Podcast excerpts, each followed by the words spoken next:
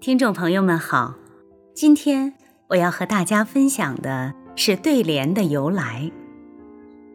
每逢新春佳节，家家户户都会在门口张贴对联，以祈福迎财，表达祝福，盼望家人平安，国富民强。对联不仅增添了节日的喜庆气氛，也是人们美好愿望的表达。这是中国传统文化中。重要的内容，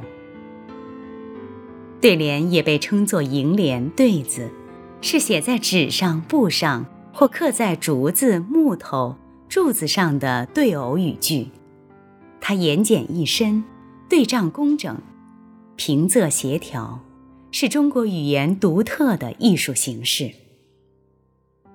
二零零五年，国务院。把对联习俗列入了第一批国家非物质文化遗产名录。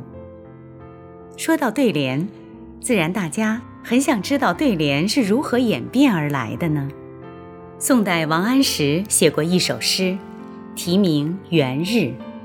这首诗是这样写的：“爆竹声中一岁除，春风送暖入屠苏。”千门万户瞳瞳日，总把新桃换旧符。这里最后的一句“总把新桃换旧符”，写的就是春节的时候，家家户户都把门口上的旧桃符换成新的桃符。那么，什么是桃符呢？人们一般认为，对联最早的形式起源于桃符。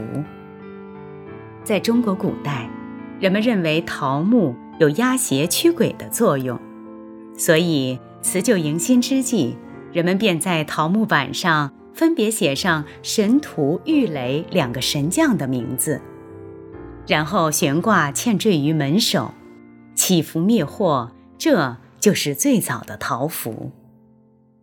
关于神荼、郁垒两位神将的来历，还有这样一段传说呢。相传，在东海杜素山上有一棵大桃树，树干弯弯曲曲，延伸到三千里，枝杈一直延向东北方的鬼门。鬼门下山洞里住的鬼怪，每天都由此门进出。树下有两位神将，神荼、郁垒在把守。据说这两位神将，只要发现害人的恶鬼。就用芒尾编成的网去捆住它们，并丢去喂老虎。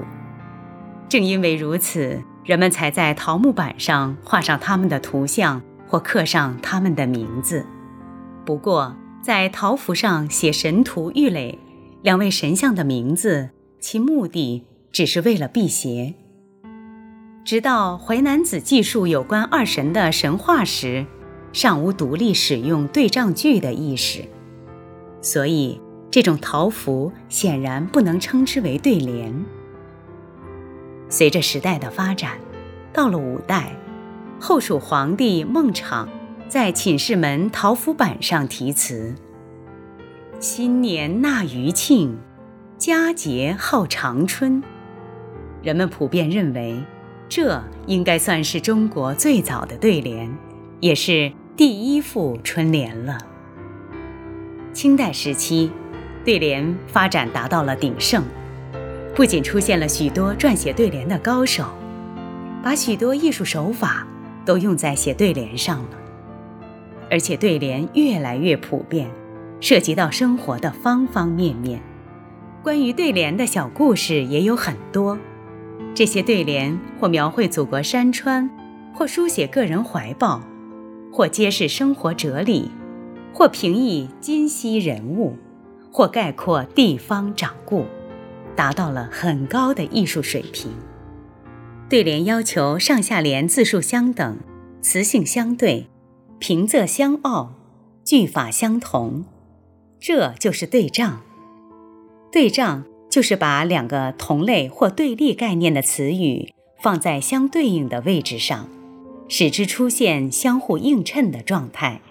使语句更具韵味，增加词语的表现力。